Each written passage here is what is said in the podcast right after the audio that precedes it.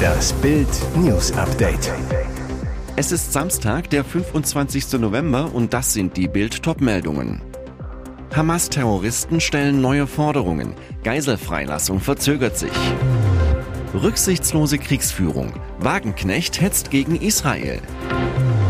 Weiße Pracht in Deutschland. Ist das viel Schnee, Mann? Hamas-Terroristen stellen neue Forderungen. Geiselfreilassung verzögert sich. Die nächsten Geiseln der Hamas sollten eigentlich schon in Sicherheit sein. Doch die Terroristen stellen neue Forderungen.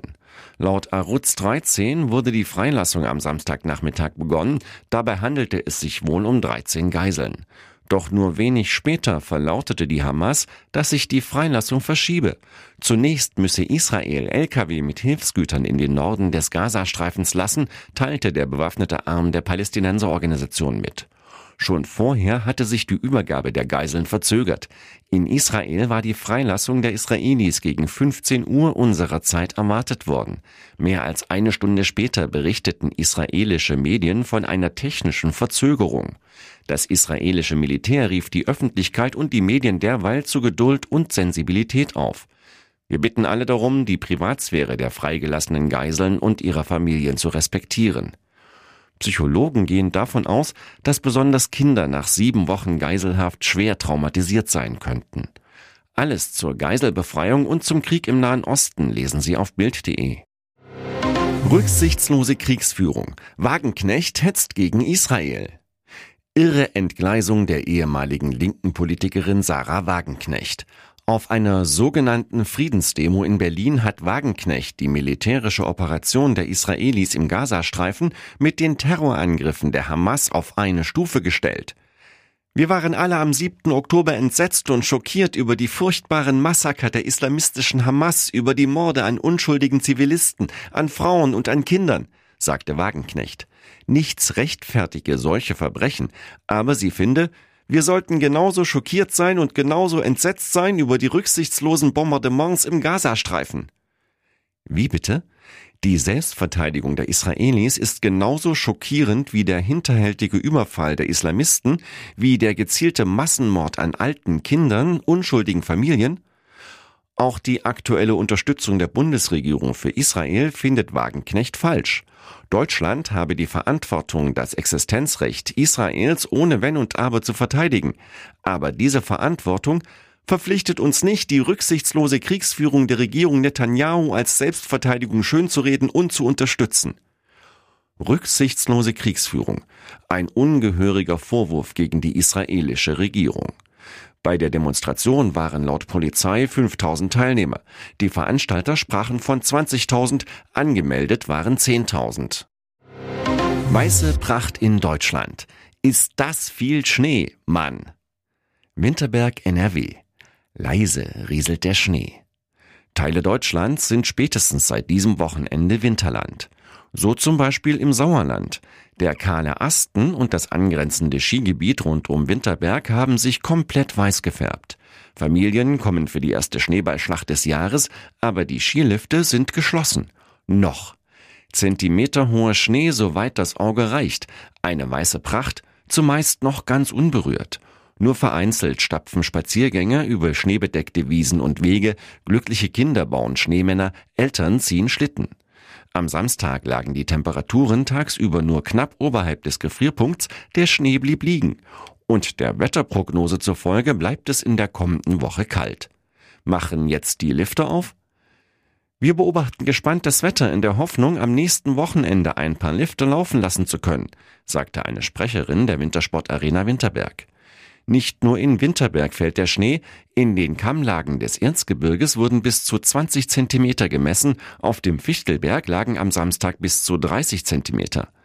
In den Hochlagen oberhalb von 600 Metern kann man schon einen ausgewachsenen Schneemann bauen, sagte Jens Öhmchen vom Deutschen Wetterdienst. Mehr zum Schnee in Deutschland und den Aussichten für die nächste Woche lesen Sie auf Bild.de. Ex-Bundesverkehrsminister Andreas Scheuer, Baby da. Babyglück im Hause Scheuer. Bild erfährt exklusiv, der frühere Bundesverkehrsminister Andreas Scheuer von der CSU und seine Frau Julia sind in der Nacht vom Donnerstag auf Freitag um 0.22 Uhr Eltern geworden. Die kleine Cecilia kam im Klinikum Passau in Bayern zur Welt. Scheuer zu Bild, Mutter und Kind sind wohlauf, wir sind überglücklich. Für Scheuer ist es das zweite Kind.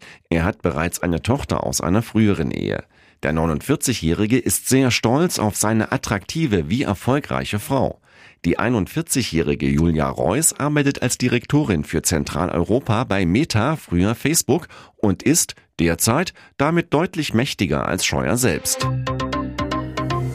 Und jetzt weitere wichtige Meldungen des Tages vom Bild Newsdesk.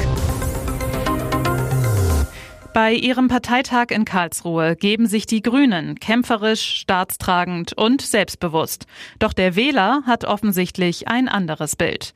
Im Sonntagstrend, den das Meinungsforschungsinstitut INSA wöchentlich für die Bild am Sonntag erhebt, kommt die Partei in dieser Woche auf gerade mal 12 Prozent. Das ist nicht nur ein Prozentpunkt weniger als in der Vorwoche, sondern auch der niedrigste Wert, den INSA seit fünfeinhalb Jahren für die Grünen gemessen hat. Die Lage bei den Ampelpartnern ähnlich desaströs. Die SPD bleibt mit 16 Prozent stabil auf niedrigem Niveau. Die FDP kommt wie in der Vorwoche auf 6 Prozent. Gemeinsames Ampelergebnis 34 Prozent. 18 Prozentpunkte weniger als bei der Bundestagswahl und viel zu wenig zum Weiterregieren. Stärkste Kraft im Sonntagstrend bleibt die Union mit 30 Prozent. Die AfD kann einen Punkt gut machen und kommt in dieser Woche auf 22 Prozent. Die Linke käme, wie in der Vorwoche, auf 4 Prozent. Die sonstigen Parteien könnten 10 Prozent der Stimmen auf sich vereinen, davon 3 Prozent für die Freien Wähler. Der Grund für den Umfrageabsturz der Ampel? Die Leute glauben nicht, dass sie einen guten Job macht. 73 Prozent geben an, mit der Arbeit der Ampel unzufrieden zu sein. Das ist der höchste Wert, den das Meinungsinstitut INSA bislang für die Bild am Sonntag gemessen hat. Zufrieden sind gerade mal 18 Prozent. Sie sagt ihm im TV doch nicht Arrivederci. Michel Hunziker wird bei der letzten Wetten das Ausgabe mit Thomas Gottschalk doch nicht auf dem Sofa sitzen. Eigentlich war die 46-Jährige als Gast eingeladen, nicht mehr als Co-Moderatorin. Der Showtitan hatte zuletzt noch einmal bekräftigt, dass sie ihm ja ans Herz gewachsen sei und er sich gerne verabschieden würde. Und wenn auch nur, um mich mit einem Blumenstrauß bei ihr für die gemeinsame Zeit zu bedanken, so Gottschalk. Doch nun erfährt Bild vom Hunziker Hammer. Sie kommt nicht, trotz Einladung. Die Ansage, dass es im Finale ohne sie als Co-Moderatorin laufen soll, hatte Gottschalk leicht flapsig dahergesagt. Ich brauche keine junge blonde Frau an meiner Seite, die mir zeigt, wo es lang geht. Hunziker konterte ebenfalls lässig. Mein Thomas, charmant wie immer, bis auf die letzten Meter. Danke für das Jung und Blond. Mittlerweile bin ich ja schon Oma. Böses Blut gibt es von ihr nicht. Im Gegenteil. Nach Bildinfos will Michelle, die aktuell jobtechnisch unterwegs ist, auch mal einschalten. Vielleicht nicht die ganze Sendung, aber für ein paar schöne Erinnerungen wird es reichen. Ihr hört das Bild News Update mit weiteren Meldungen des Tages. Killer von George Floyd im Knast niedergestochen. Dreieinhalb Jahre ist es her, dass George Floyd gestorben ist, getötet von einem Polizeibeamten, der neun Minuten und 29 Sekunden auf dessen Hals kniete. Derek Chauvin, inzwischen Ex-Cop, sitzt für seine Tat im Bundesgefängnis von Arizona. Dort wurde der wegen Mord zweiten Grades rechtmäßig verurteilte, das entspricht nach deutschem Recht Totschlag, einem Bericht der Nachrichtenagentur Associated Press zufolge jetzt niedergestochen. Chauvin soll gegen 12.30 Uhr Ortszeit von einem anderen Häftling dermaßen schwer mit einer Stichwaffe verletzt worden sein, dass Gefängnismitarbeiter lebensrettende Maßnahmen hätten durchführen müssen. Der 47-Jährige soll sich in einem Krankenhaus befinden. Über seinen Zustand ist nichts bekannt. Der Mord an George Floyd hatte weltweit für Aufsehen gesorgt. Im Netz verbreiteten sich im Mai 2020 Ausschnitte eines Videos, das zeigt, wie der schwarze US-Amerikaner Opfer von Polizeigewalt in Person von Derek Chauvin geworden ist. Zu sehen in den Clips, immer wieder ruft der 46-jährige I can't breathe, ich kriege keine Luft. Doch das Mitglied des Minneapolis Police Departments lässt nicht von Floyd ab. Kurz darauf war der festgenommene Mann tot. Hintergrund des völlig überzogenen Polizeieinsatzes, der nachweislich unbewaffnete George Floyd soll eine Packung Kippen mit einem falschen 20-Dollarschein bezahlt haben.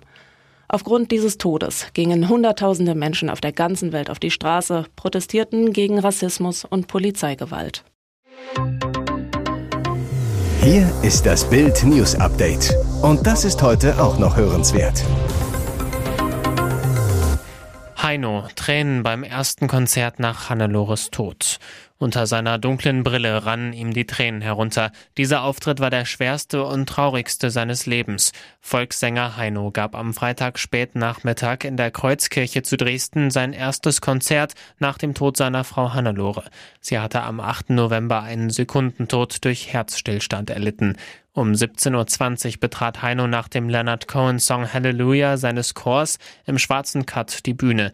Neben einem Flügel war ein großes Porträt von Hannelore aufgestellt, außerdem ein Strauß mit 44 roten Rosen für 44 glückliche Ehejahre. Daneben brannte eine Kerze für Hannelore. Heinos Auftritt war herzzerreißend. Auf dem Programm hauptsächlich sakrale und besinnliche Lieder, zum Beispiel Lobe den Herrn und Ich bete an die Macht der Liebe. Dann kündigte Heino das bewegendste Lied des Abends an. Die meisten Menschen glauben, die Seele eines Menschen sitzt im Kopf, aber ich weiß, sie sitzt im Herzen. Heino singt mit bebender Stimme, ach, ich hab in meinem Herzen da drinnen einen wundersamen Schmerz. Man merkt ihm an, wie sehr er dabei an seine Hannelore denkt. Mit einem Taschentuch wischt er sich die Tränen weg, doch er singt weiter, auch wenn seine Stimme fast bricht. Später gesteht Heino, ich suche in der ersten Reihe immer nach Hannelore, weil sie da bei allen meinen Konzerten saß, und dann finde ich sie nicht und mir wird bewusst, dass sie dort nie mehr sitzen wird. Das bricht mir das Herz.